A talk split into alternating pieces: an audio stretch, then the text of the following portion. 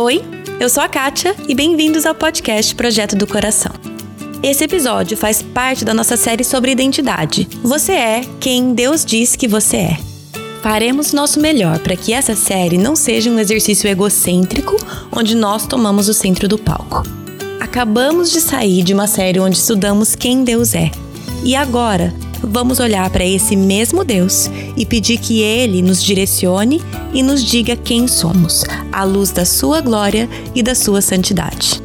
Afinal, como diz o apóstolo Paulo, foi por iniciativa de Deus que vocês estão em Cristo Jesus, que se tornou a sabedoria de Deus em nosso favor, nos declarou justos diante de Deus, nos santificou e nos libertou do pecado. Portanto, como dizem as Escrituras, quem quiser orgulhar-se, orgulhe-se somente no Senhor. 1 Coríntios 1, versículos 30 e 31. No episódio de hoje, vamos falar sobre o fator 3. Você é os seus relacionamentos. Relacionamentos são tão difíceis por causa do pecado, porque o pecado traz fraturas. O pecado faz com que os relacionamentos se distanciem, se tornem mais difíceis e leva ao que nós temos hoje, que é uma sociedade, uma igreja, vamos falar sobre isso daqui a pouco, extremamente dividida, isolada, individualista, focado no próprio conforto e bem-estar e menosprezando a necessidade de relacionamentos. A nossa sociedade está completamente individualista e isolada. Agora, por mais que essa seja a realidade do mundo e da cultura e da época que a gente vive, isso não quer dizer que nós, como cristãos, devemos ou até podemos nos contentar com viver dessa forma. Nós, sabendo quem nós somos e de quem nós somos, precisamos também nesse aspecto viver na contramão da cultura. Eu sei que o tema é delicado, mas vamos pedir para que o Espírito Santo nos mostre onde estamos errando nos nossos relacionamentos, ou até na falta deles.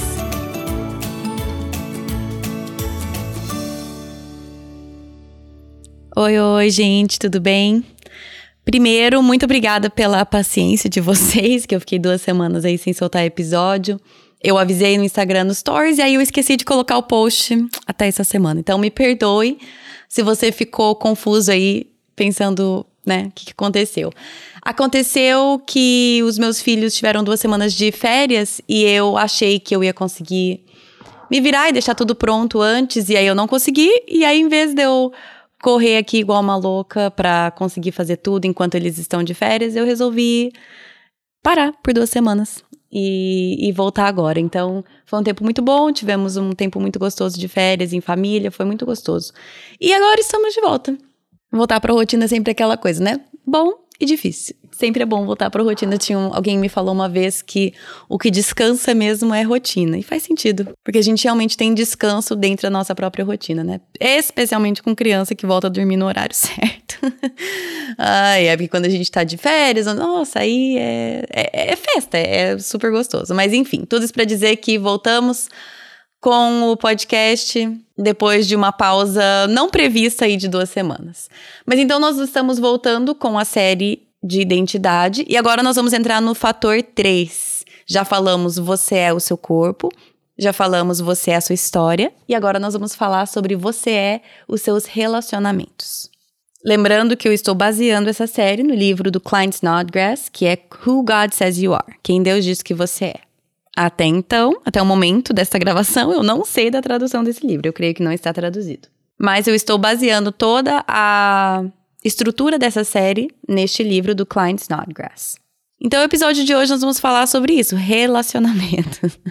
relacionamentos. Eu dou risada porque essa palavra, só falar relacionamento já vem muita coisa, né? Já vem, não sei o que vem à tona para você, mas já vem para mim todo o espectro dos relacionamentos que eu tenho todos eles, desde os mais fáceis aos mais complexos, dos mais agradáveis aos mais desafiadores, assim, né? Eu creio que todos nós temos assim uma vasta coleção de relacionamentos que vão para todos os lados, creio. Então, antes de eu entrar em relacionamento, eu queria ler aqui uma citação, porque nós já falamos sobre história, né? A nossa história, isso foi o fator anterior.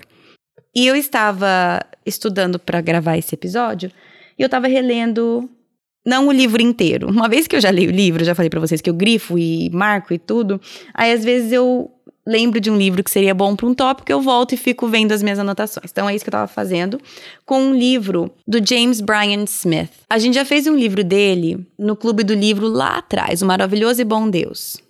Eu acho que é isso em português, O Maravilhoso e Bom Deus. Este livro é da mesma série que ele escreveu, mas é A Maravilhosa e Boa Comunidade. Eu posso estar traduzindo isso errado, tá? No português. Eu, mas eu acho que é isso. Mas é do James Bryan Smith e em inglês chama The Good and Beautiful Community. Eu acho que seria a Maravilhosa e Boa Comunidade. Tem um trecho aqui que quando eu tava relendo, para mim fez a ponte perfeita, assim, entre o fator 2, que já estudamos, e agora o fator 3, que estamos entrando. Vou ler daquele meu jeito, tá? A minha tradução, assim, enquanto eu tô lendo aqui no inglês. O subtítulo dessa parte do livro diz assim: A história se torna a nossa história. Que, por sinal, se você já escutou o episódio do Fator Você é a Sua História, que é 189, então se você já escutou o episódio 189, essa frase faz sentido para você, né? A história de Cristo que se torna a nossa história. Então vamos lá. Nós somos membros de Cristo e da comunidade de Deus porque nós entramos na história maior de Jesus. Isso não é meramente para que nos sintamos mais especiais ou seguros, apesar que realmente faz isso, mas deve nos levar a uma mudança no nosso comportamento. A história cria uma nova identidade, que, por sua vez, leva a novas práticas. A história de Jesus se torna a minha história. Eu, então, estou em Cristo. Outra coisa que a gente já discutiu aqui. E como alguém em quem Cristo vive, o meu comportamento começa a mudar. Eu não sou perfeito. Eu ainda continuarei lutando contra. Aqui ele vai falar o nome dele, né? O velho Jim, porque ele que escreveu, mas eu poderia dizer aqui: eu não sou perfeito, eu continuarei lutando com a velha Kátia, que era e é influenciada pela cultura americana ou brasileira, narrativas e valores dessa cultura. Mas a chave é que identidade vem antes de comportamento. Nós quase sempre fazemos ao contrário. Definimos a identidade com base no comportamento. Dizemos para as pessoas que elas devem fazer, um imperativo, para descobrir quem são, um indicativo. E Paulo diz o oposto. Ele diz, aí aqui ele vai retomar o que ele estava falando na outra parte do livro, que é sobre Colossenses. Mas assim, Paulo diz o oposto. Ele diz para eles quem eles são e então como eles devem viver. Quanto mais crescemos dentro da história, mais a história cresce em nós. Aí eu vou pular uma parte aqui e no final desse trecho ele fala assim: O que eu quero comunicar é que a história e a identidade que essa história cria tem que gerar mudança no nosso comportamento e não o contrário, que é muito comum. Nesse mundo, nós determinamos identidade com base no comportamento, o que leva à frustração e legalismo. Por que, que eu achei esse trecho uma ponte legal, assim, para começar o episódio? Porque aqui ele lembra gente que se a nossa identidade informa as nossas atitudes, as nossas ações, os nossos comportamentos, à medida que a história de Cristo é a que informa a minha identidade. E à medida que a história, que eu cresço na história, a história cresce em mim, o meu comportamento vai mudando, certo? Se eu permito que as minhas atitudes sejam informadas pela minha identidade e eu tomo a minha identidade da história de Cristo, os meus comportamentos vão mudando. Se os meus comportamentos vão mudando, os meus relacionamentos também. Então, antes talvez a gente entrar exatamente no tópico de relacionamentos, eu acho que eu até desafiaria vocês a darem uma pausa aqui no podcast. Não sei o que vocês estão fazendo, vocês estão dirigindo, vocês estão lavando louça, é, não sei o que vocês estão fazendo aí, mas eu acho que eu talvez desafiaria a fica um pouco em silêncio e pondere os relacionamentos que você tem. Começa por família, a família nuclear, a família estendida, pessoas da igreja, seus vizinhos, companheiros de trabalho, pais de amigos dos seus filhos, eu não sei qual é o seu contexto. Mas para um pouquinho e faz uma avaliação assim rápida dos seus relacionamentos. Como estão as coisas? Por sinal, eu estou bem ciente que esse episódio vai sair na sexta-feira, logo antes do segundo turno das eleições no Brasil. E eu sei que está afetando muito o relacionamento. Mas mesmo nesse contexto, ou talvez até especialmente nesse contexto, porque a gente sabe que momentos de crise, de dificuldade, não criam problemas novos, eles simplesmente aumentam problemas que já estão. Então, dá um pausa aí e faz tipo um inventário mental de como estão os seus relacionamentos no geral.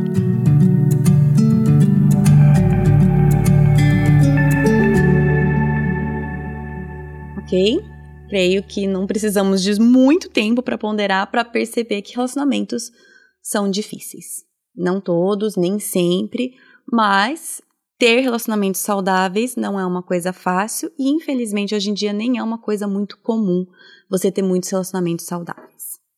Agora, por que será que é tão difícil? Afinal, nós somos criados para relacionamento, certo? Nós somos criados por um Deus relacional, um Deus triuno. Nunca sei se ia falar triuno ou trino. Enfim, um Deus triuno, trino, que se relaciona com Ele mesmo, Deus Pai, Deus Filho, Deus Espírito Santo. Fomos criados para relacionamento com Deus e com o outro. A história da criação revela isso lindamente pra gente. Não fomos criados para estarmos sós. E isso não quer dizer só em relação a casamento, tá, gente? Muitas vezes a gente entende isso só como, ah, então todos temos que casar. Não é isso. Fomos criados para relacionamentos. Então, por que, que é tão difícil? E a resposta de sempre é o pecado. Né? Quando o pecado entra, existe ali, na mesma história ali de Gênesis, depois da criação, na queda, nós vemos ali o pecado entra e os relacionamentos quebram naquele momento. Relacionamento entre Adão e Eva, entre eles e Deus, ali que começa as dificuldades de relacionamento. Então, o problema é o pecado. Eu vou ler para vocês, traduzir para vocês um trecho do livro do Klein Snodgrass. Ele fala assim: Por que temos tanta dificuldade com o relacionamento? Com esse fator de identidade, precisamos focar no impacto do pecado, que é especialmente óbvio nos relacionamentos, especialmente dado o nosso relacionamento fraturado com Deus, uns com os outros e com nós mesmos. Pecado, por natureza, leva a fraturas. Então, né, encerrei aqui a parte do livro. Então, relacionamentos são tão difíceis por causa do pecado, porque o pecado traz fraturas.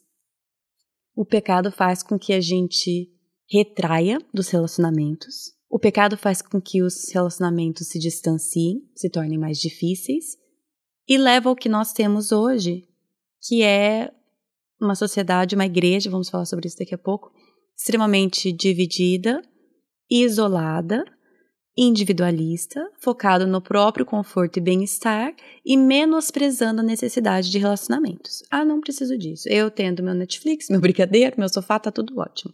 Eu tendo só eu, meu marido, ou seja o que for. Ou, ah, não, eu só com esse grupinho aqui tá ótimo. Eu comigo mesma tá bom, eu não preciso das pessoas. A gente se convence disso o tempo inteiro. Uns mais, outros menos, mas a nossa sociedade está completamente individualista e isolada. Agora, por mais que essa seja a realidade do mundo e da cultura e da época que a gente vive, isso não quer dizer que nós, como cristãos, devemos ou até podemos nos contentar com viver dessa forma, porque a Bíblia nos chama para viver de outra forma. Nós, sabendo quem nós somos e de quem nós somos, precisamos também nesse aspecto viver na contramão da cultura. E, igual naquele trechinho que eu li do livro do James Smith, a nossa identidade é o que vai informar as nossas atitudes e os nossos comportamentos. Eu fiz aquele momento de pausa porque eu queria que vocês parassem e pensassem o que os seus relacionamentos dizem sobre quem você é. Acabei de falar que o caminho é inverso, né? Nós, os nossos comportamentos devem sair da nossa identidade. Só que muitas vezes nós precisamos fazer o contrário para a gente enxergar o erro, né? Ache o erro. Então, esse exercício de observe os seus relacionamentos e eles fazem parte da sua identidade. Observe esses seus relacionamentos que fazem parte de quem você é. O que, que eles dizem sobre as suas prioridades? O que, que eles dizem que estão realmente informando os seus comportamentos e as suas decisões? Um dos lugares onde relacionamentos às vezes é, nos dizem mais sobre quem nós somos é no contexto familiar. A nossa família nos conhece de um jeito que mais ninguém conhece. Eu vou ler aqui uma parte que o Snodgrass fala sobre relacionamentos familiares. A família é uma arena central do aspecto relacional de identidade, mas também é uma arena central de relacionamentos difíceis e destrutivos, que é a razão pela qual muitos fogem dos relacionamentos familiares. Famílias são muitas vezes disfuncionais por muitas razões: inveja, competição, violação de limites.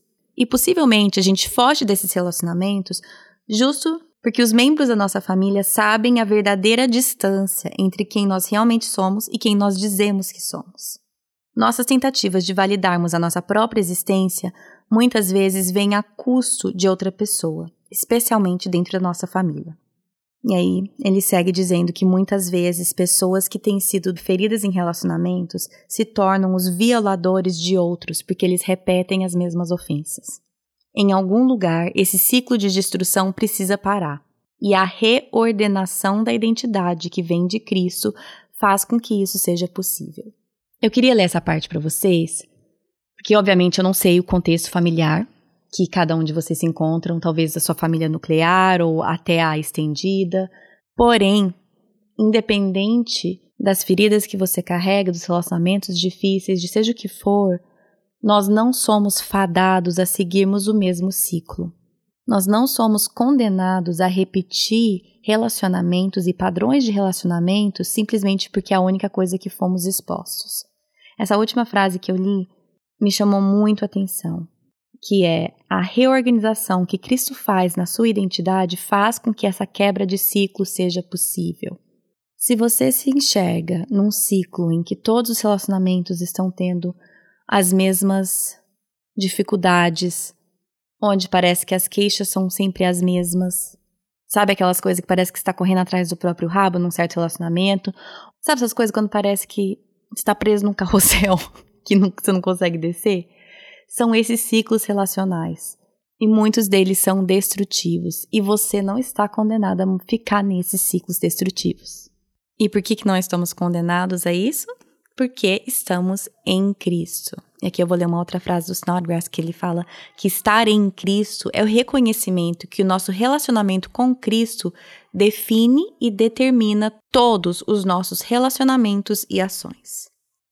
Do mesmo jeito que a sua história faz parte de quem você é, só que o último poder definitivo deve ser dado somente para a história de Cristo, a mesma coisa com os nossos relacionamentos. Os meus relacionamentos fazem parte de quem eu sou, fazem parte da minha identidade. Porém, o único que deve ter o poder determinador da minha identidade é o meu relacionamento com Cristo. A partir desse relacionamento é de onde devem surgir os meus outros relacionamentos e as minhas outras ações. Todos os meus outros relacionamentos e as minhas outras ações. Mas nenhum relacionamento deve ter o poder de me definir. Porque quando isso acontece, entra nesses padrões disfuncionais, certo? Entra justo no que o Snodgrass fala aqui, numa tentativa de validar a nossa existência a custo de outra pessoa. Isso acontece em casamentos, em amizades, acontece muito de mães e pais com filhos. Enquanto eu olho para um relacionamento para validar a minha existência e definir quem eu sou, quando este é o ponto de partida dos meus outros relacionamentos, eles vão todos ser deturpados, porque estão partindo do ponto errado, certo? Aí sempre vem a voz do meu marido me falando assim: que legal, concordo, e daí? E tipo assim, não e daí como não seja importante, mas que que isso muda para mim? Entender isso, que que entender isso muda para mim? Porque eu tô falando tudo aqui, mas não é verdade. Muitas vezes eu me pego me definindo pelo relacionamento que eu tenho com os meus filhos, com o meu marido. Eu me questiono quem eu seria se eu não fosse esposa do, mãe do, né? É, quem sou eu sem esses relacionamentos? E aí que eu falei que eu acho que o caminho inverso às vezes pode ajudar a apontar alguns erros. Por exemplo, quando eu olho para os meus relacionamentos aqui com os meus filhos, ou com o meu marido, ou com meus amigos, pessoas próximas de mim, minha família, e eu vejo um certo padrão. Por exemplo, eu estou sem paciência com todos. Acontece. É, por, ou seja, todos os meus relacionamentos são marcados por muita pouca paciência. Ou todos os meus relacionamentos estão marcados por superficialidade ou todos esses meus, ou to, não necessariamente todos, né, mas muitos dos meus relacionamentos estão marcados por exaustão, porque eu não tenho energia para ninguém. Muitos estão marcados por seja o que for. Eu posso olhar e pedir, Deus, eu tô vendo que isso aqui tá desordenado. Me ajude a enxergar. Eu tô vendo o sintoma, aponta para minha causa, que tá na desordenação da minha identidade tá na minha falta de me enxergar em Cristo, tá na minha falta de entender que a sua história é a definidora e não a minha, tá na falta de eu entender que o meu relacionamento com o Senhor é o definidor e não esses meus outros relacionamentos. Então, o que eu digo é talvez, o que eu tô, o que eu, o que eu tô tentando dizer é vamos olhar para os sintomas, né, os nossos relacionamentos. O que está acontecendo nos meus relacionamentos? Ah, eu não tenho relacionamento, eu estou extremamente isolada. O isolamento também aponta para algumas questões que precisam ser tratadas, certo? Eu sei que tudo isso aqui é muito mais fácil falar do que colocar em prática. Eu entendo isso, porque é assim na minha vida também. Mas o que eu percebo em mim, em outras pessoas também, é que falta iniciativa nossa. A gente está sempre dependendo de outras pessoas para começarem relacionamentos, manterem relacionamentos, melhorarem relacionamentos. Ah, mas se, se me convidassem, eu participaria. Ah, mas ninguém me chama para nada. Ah, mas aquela pessoa nunca pede perdão. Ah, mas ninguém pergunta o que, que eu tô precisando, só eu que tô servindo os outros. Sabe esse tipo de coisa? A gente sempre tá esperando iniciativa de outra pessoa. A gente está sempre esperando que o marido tome iniciativa, que os filhos melhorem comportamento, que os amigos chamem mais, que a igreja se envolva mais, que as pessoas se interessem por você, e não estamos dispostos o suficiente a ser a pessoa que inicia. Talvez isso seja iniciar uma amizade, iniciar um grupo pequeno, iniciar um relacionamento com o vizinho, iniciar uma conversa com o marido, iniciar um pedido de perdão. Raramente somos nós que iniciamos, geralmente esperamos e reclamamos porque não acontece. E aí eu queria ler outra frase aqui do Sinal Graça, ele fala assim: Relacionamento com Cristo não somente nos coloca em relacionamento com outras pessoas, mas redefine como esses relacionamentos devem ser vividos.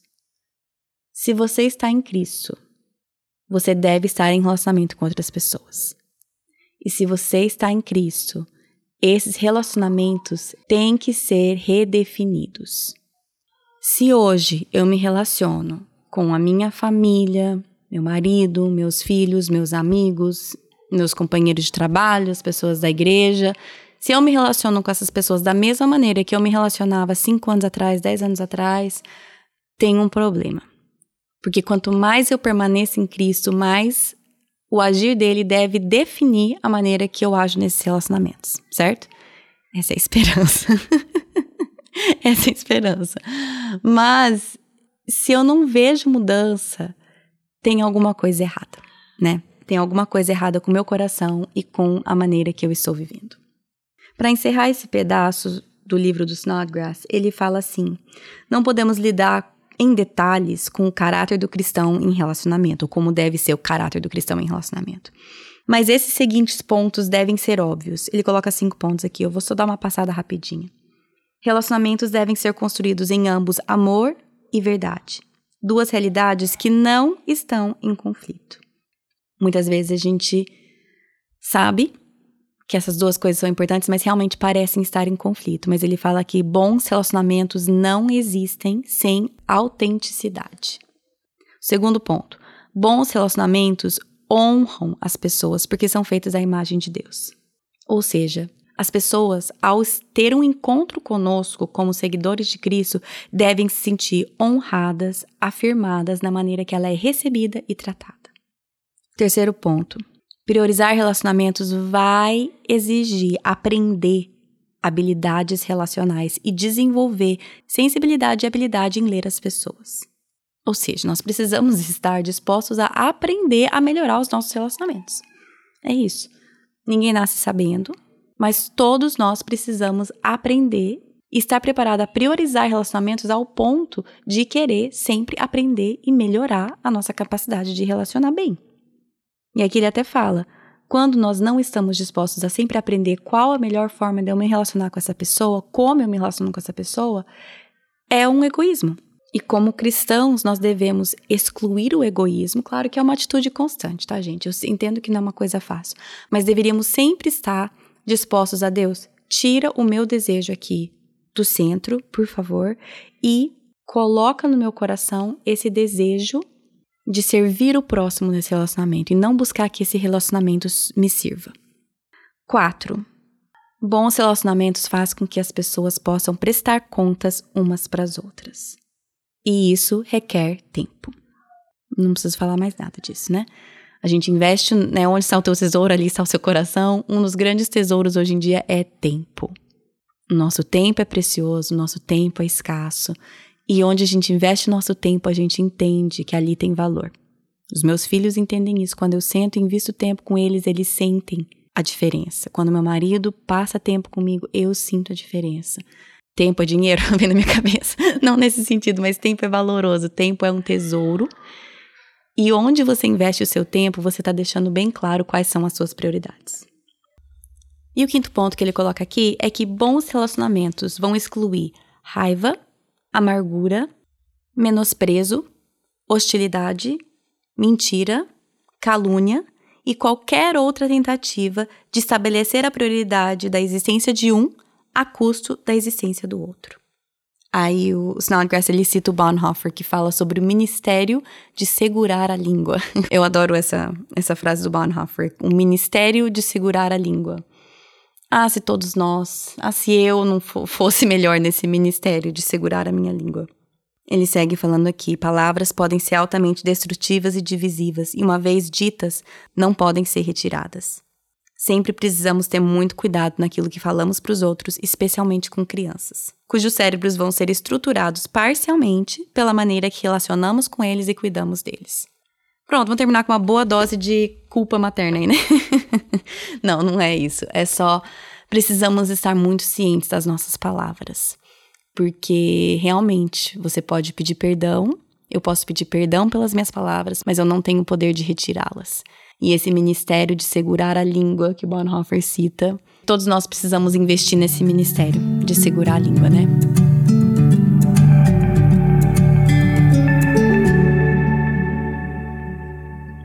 E agora, para encerrar, eu quero ler um, um, outro trecho do livro A Boa e Maravilhosa, Maravilhosa e Boa Comunidade, do James Bryan Smith, porque pensaríamos, né, que entre cristãos que estão em Cristo, que seguem a Cristo, esses relacionamentos seriam mais fáceis, porque supostamente todos seguimos o mesmo Deus e queremos a mesma coisa, estamos seguindo o mesmo alvo.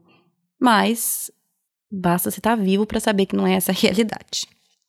E tem um trecho aqui que eu quero compartilhar com vocês porque as divisões da igreja, dos cristãos, as divisões entre os cristãos, é uma coisa que me parte o coração.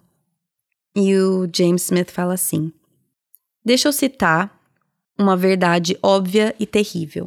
A Igreja de Jesus Cristo está dividida em muitas frações diferentes que se recusam a ter em comunhão umas com as outras. Por um povo que diz ter um Senhor, uma fé e um batismo, nós não somos uma igreja, mas existimos em isolamento, julgamento, suspeita e condenação. Essa é a situação triste e terrível que, sem dúvida, entristece o Pai, o Filho e o Espírito Santo. Raça, classe, denominação e doutrina separam o povo de Deus. Por quê? Porque temos adotado a falsa narrativa que nos dá a permissão de separar daqueles que somos diferentes de nós em aparência, status ou crença. Isso se parece com algo assim. Se você não se parece conosco, não age como a gente age, não louva como a gente louva, não pensa como a gente pensa, não somos obrigados a termos comunhão com você. Você fala em línguas? Você canta hinos ou canta música de louvor? Você acredita que mulheres podem ser pastoras? Você permite instrumentos no santuário? Essas são as perguntas que usamos para descobrir o que as pessoas acreditam e praticam, e as suas respostas determinam se podemos ou não louvarmos juntos. Algumas pessoas até questionam a salvação daqueles que respondem de maneira diferente. Essa é realidade nossa, que é verdadeira, é real, é extremamente triste. E aqueles versículos de João 13, né, 34 e 35, que é um novo mandamento lhes dou, Amem-se uns aos outros, como eu os amei, vocês devem amar uns aos outros. Com isso, todos saberão que vocês são os meus discípulos, se vocês se amarem uns aos outros. Não estamos sendo reconhecidos como discípulos de Jesus por aqueles que estão de fora. Porque a nossa divisão e a falta de amor que existe entre os cristãos, entre nós cristãos, a divisão que existe, a falta de amor, não ajuda ninguém a enxergar a Jesus. Então fica aqui um desafio para todos nós. Vamos olhar para os nossos relacionamentos, vamos olhar para as nossas falas, para o nosso tom de voz, para a maneira que relacionamos com pessoas dentro da igreja, de outras igrejas, pessoas que não são cristãs, estranhos. Como nós nos relacionamos com as pessoas? Porque isso é uma grande parte de quem você é. Isso é uma grande parte da sua identidade. E a única maneira que os nossos relacionamentos vão apontar outras pessoas para Cristo é se elas derivam do nosso relacionamento com Cristo. Caso contrário, a gente pode tentar ser a melhor pessoa do mundo, ser a pessoa mais gentil, mais carinhosa, mais sorridente, nanana, nada disso vai durar, porque pela nossa força a gente não consegue. Então, olhe ao seu redor, observe os seus relacionamentos, Peça para Deus sondar o teu coração. Deus tenha misericórdia do seu povo, tenha misericórdia de mim, das pessoas que estão ouvindo também, nesse momento de divisão extrema, dentro da igreja, fora da igreja. Mundial, eu creio que está essa divisão. Senhor, tenha misericórdia da gente. Nos aproxime novamente da Sua palavra, nos chame para perto de Ti, que a gente possa refletir o seu caráter para as outras pessoas, que a gente possa transbordar nos nossos relacionamentos o relacionamento que nós temos com o Senhor. Amém, né? Porque pelo jeito eu tô orando. Amém. ai, ai.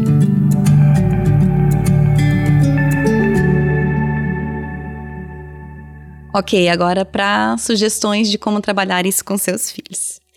Como sempre, o exemplo. Se você tem bons relacionamentos, se você investe na vida dos outros, se a sua porta está aberta para receber as pessoas, se você, como família, serve os seus vizinhos, os professores da sua escola, a sua igreja, o exemplo é o mais importante. Muito mais importante do que você ensinar é você modelar. Ponto. Agora, claro que existem muitas coisas de ensino que realmente são muito importantes também. Uma coisinha que eu lembrei que nós fizemos com os meninos, e por sinal, acho que deveria fazer, a gente talvez deveria estar tá na hora de fazer de novo essa, essa liçãozinha prática, que faz bastante tempo que eu fiz com eles. E talvez eu já até falei aqui no podcast, tá? Vocês que são mais velhos aqui do podcast, se for uma sugestão repetida, você me chama atenção e me lembra, por favor. Mas é a atividade da pasta de dente. Então, você compra a pasta de dente. A gente faz aqui em casa, a gente fez competição entre dois irmãos porque na época eram os dois que participaram. Talvez agora eu preciso refazer com três. Então você vai comprar a pasta mais baratinha que existir, pode ser aquelas pequenininha tudo. E o legal é que assim, o elemento competição é legal. Então pode ser a família toda, não sei o quê, e um pratinho descartável, tá? Para cada pessoa. E aí faz, OK. Nós vamos ter um desafio. A primeira parte do desafio é: vamos ver quem consegue tirar toda a pasta primeiro do tubinho. Aí vai aquela loucura, né? Ah, e tira e todo mundo aperta, aperta, aperta, aperta. E aí alguém vai falar assim: acabou, acabou, eu ganhei. Aí você, assim, não, essa foi a primeira parte do desafio. Agora quem realmente ganha é quem consegue colocar toda a pasta de volta no tubo. E aí é claro que ninguém consegue. você deixa eles se frustrarem um pouquinho. E aí você entra. E a lição aqui é que as nossas palavras são como pasta de dente. É rápido para tirar é rapidinho para sair, um apertão e sai tudo. Rapidinho. Mas não tem como colocar de volta no tubo. E, por sinal, faz uma melecona, faz uma bagunça.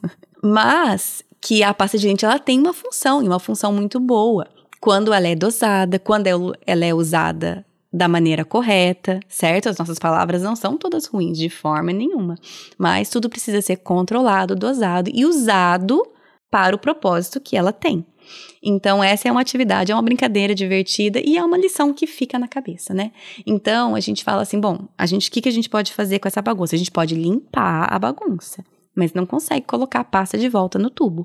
Então a importância das palavras. Sim, a gente vai errar, todo mundo erra com palavras. Todo mundo fala o que não devia, todo mundo pisa na bola. Só que nós precisamos ensinar para os nossos filhos a importância e o peso das nossas palavras. Que sim, você tem que pensar antes de falar, você tem que tomar cuidado, esse ministério de segurar a língua. Então é uma liçãozinha divertida, engraçadinha, mas que pelo menos aqui fixa, o, fixa bem o ponto. Mas eu acho que eu vou refazer, porque teve um outro filho que não participou, acho que seria bom todo mundo participar. E, entrando aqui rapidinho para dar mais uma sugestão, a Tabata Bianchi, Bianchi, ai gente, tá, tô falando o nome dela errado, a Tabata. Ela mora aqui nos Estados Unidos, a gente se conversa por WhatsApp, mas é claro que eu sou péssima em responder as coisas. Um tempo atrás, ela me mandou um material que ela mesma produziu que chama Deus Me Fez, que é um guia de identidade e descobertas. Eu vou compartilhar no post desse episódio. Também vou colocar o link do Instagram dela, que chama Graveto na Areia, graveto.na.areia que lá ela tem, além desse Deus Me Fez, que eu vou colocar no site do, do PDC também, também tem algumas outras apostilas super legais. As crianças dela são mais novas, ela faz para as próprias crianças delas, mas tem lá, vai estar tá gratuito, tá no Instagram dela já, mas eu também vou colocar no site para vocês. Então, Tabata, muito obrigada. São atividades bem bonitinhas. É, por exemplo, tem uma parte, somos o nosso corpo. Aí fala, né? Em 1 Coríntios 12, Paulo nos fala que somos o corpo de Cristo. Aí, e aí tem atividade, recorte muitas mãos e muitos olhos. Depois tente construir dois corpos. Um corpo feito só de olho e um corpo feito só de mão. Então, é uma, uma apostila super bonitinha, super bem feita. Então, vale a pena vocês olharem lá se você tem criança um pouco mais nova. E a outra sugestão fixa é memorizar em família Efésios 2, versículos 1 a 10. Tem um, tem um PDF que você pode imprimir com tudo isso, que está no site, eu coloco nesse, no post desse episódio também, para vocês memorizarem em família essa passagem que informa a nossa identidade.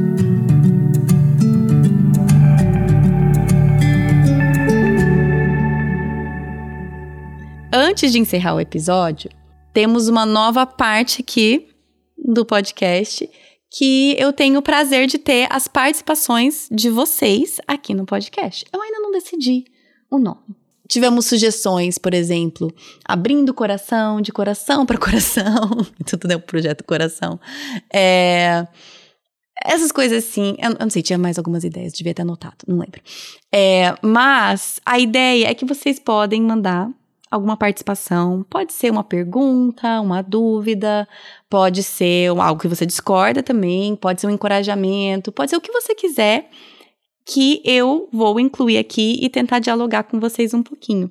Hoje eu tenho aqui para incluir nessa sessão que ainda não tem nome, por favor, dê um nome para essa parte do episódio, que vai ser no final de todo episódio, da Elza Lourenço, de Portugal. Olá, eu sou a Elza um, sou de Portugal, sou portuguesa, dá para perceber, não é? Pelo sotaque. Uh, e queria, eu quero te encorajar por, um, pelo teu trabalho. Eu acho que é um trabalho fenomenal. Uh, está a ser uma benção muito grande na minha vida. Um, eu estou uh, naquela parte agora do discipulado. Eu peguei no, no conselho que tu que a Bíblia também fala. Quero-te dizer que está a ser particularmente uma bênção na minha vida, porque uh, antes de eu começar o discipulado estava tudo bem, mas agora estou a passar por momentos muito difíceis, uh, muito estressantes, muito angustiantes e, uh, e sem dúvida que que o discipulado está a fazer toda a diferença na minha vida. Então quero-te desde já agradecer tua disponibilidade. Infelizmente o áudio cortou seu, Elza. Eu acho que talvez foi por limite nesse nesse programa ele permite gravar só uma mensagem de um minuto e meio. Para o futuro, vocês que gravarem, pode gravar duas seguidas se precisar e eu colo junto. Mas Elza, muito obrigada. Você não sabe o encorajamento que isso foi para mim ouvir é, realmente veio num, num momento muito oportuno, então muito obrigada. E eu sinto muito pelos momentos que você está passando na sua vida. E eu fico feliz que você está continuando com o processo de discipulado. É um presente poder aprender coisas do Senhor em momentos de calma que depois temos que aplicar em momentos de dificuldade, né? Muitas coisas a gente só aprende no momento de dificuldade, mas se podemos aprender e treinar essas coisas que Deus tem para trabalhar no nosso coração em momentos de calma, em momentos de, de dificuldade, de, de tempestade, essas habilidades já estão um pouco desenvolvidas e nós podemos né, usar essas coisas que Deus já vem treinando no nosso coração. Então eu sinto muito pelo que você está passando, não sei o que é, e acabei de orar por você que Deus possa continuar trabalhando no seu coração nesses momentos difíceis, te acolhendo e que você possa sentir a proximidade dele de uma maneira bem especial nesses momentos difíceis. Gente, se você quiser participar do podcast de alguma forma, no Instagram, no link do Instagram, tem lá um botão participe do podcast, ou quero participar do podcast, não lembro exatamente o que está escrito lá. Mas é só você clicar lá e já vai te levar para um lugar que você clica para gravar. Tem um limite de um minuto e meio. Se você precisar gravar mais, pode gravar dois. Em seguida eu tento, né, eu costuro eles aqui juntos. Mas a ideia é eu ter um pouco mais de interação com vocês. Por não estar nas redes sociais, eu sinto um pouco de falta de interação com vocês. E é um jeito que eu tentei ver. Vamos ver se, se funciona, se a gente acha legal, tá bom? Acho que por hoje é isso. Semana que vem o episódio é com a Edileia Lopes. Ela já esteve aqui umas duas vezes, então vocês vão ter o privilégio de ouvir a Edileia novamente. E ela vai falar sobre a importância da leitura da Bíblia e da oração. Coisas básicas que muitas vezes deixamos de lado, né? Então, essa vai ser, esse vai ser o episódio com a Edileia da semana que vem. Para acompanhar o podcast nas redes sociais, o Facebook é Projeto do Coração, no Instagram é PDC Podcast. O site é projetodocoração.com e lá tem um post para cada episódio onde tem tudo que eu citei, tá bom? Bom final de semana para vocês e até semana que vem. Em Miqueias 5:5, lemos o versículo: Ele será a sua paz. Em Efésios 2:14, vemos o versículo: Porque ele é a nossa paz. Jesus já veio ele já nos uniu ao Pai, então essa paz já é nossa. A nossa paz não depende de circunstâncias, porque Cristo é a nossa paz. Como seguidora de Jesus, a sua paz não depende do bem-estar dos seus filhos, não depende da sua conta bancária, não depende do seu estado de saúde ou do seu estado civil. Ele será a sua paz. Ele é a sua paz. Senhor Jesus, nos ajude a viver essa paz todos os dias.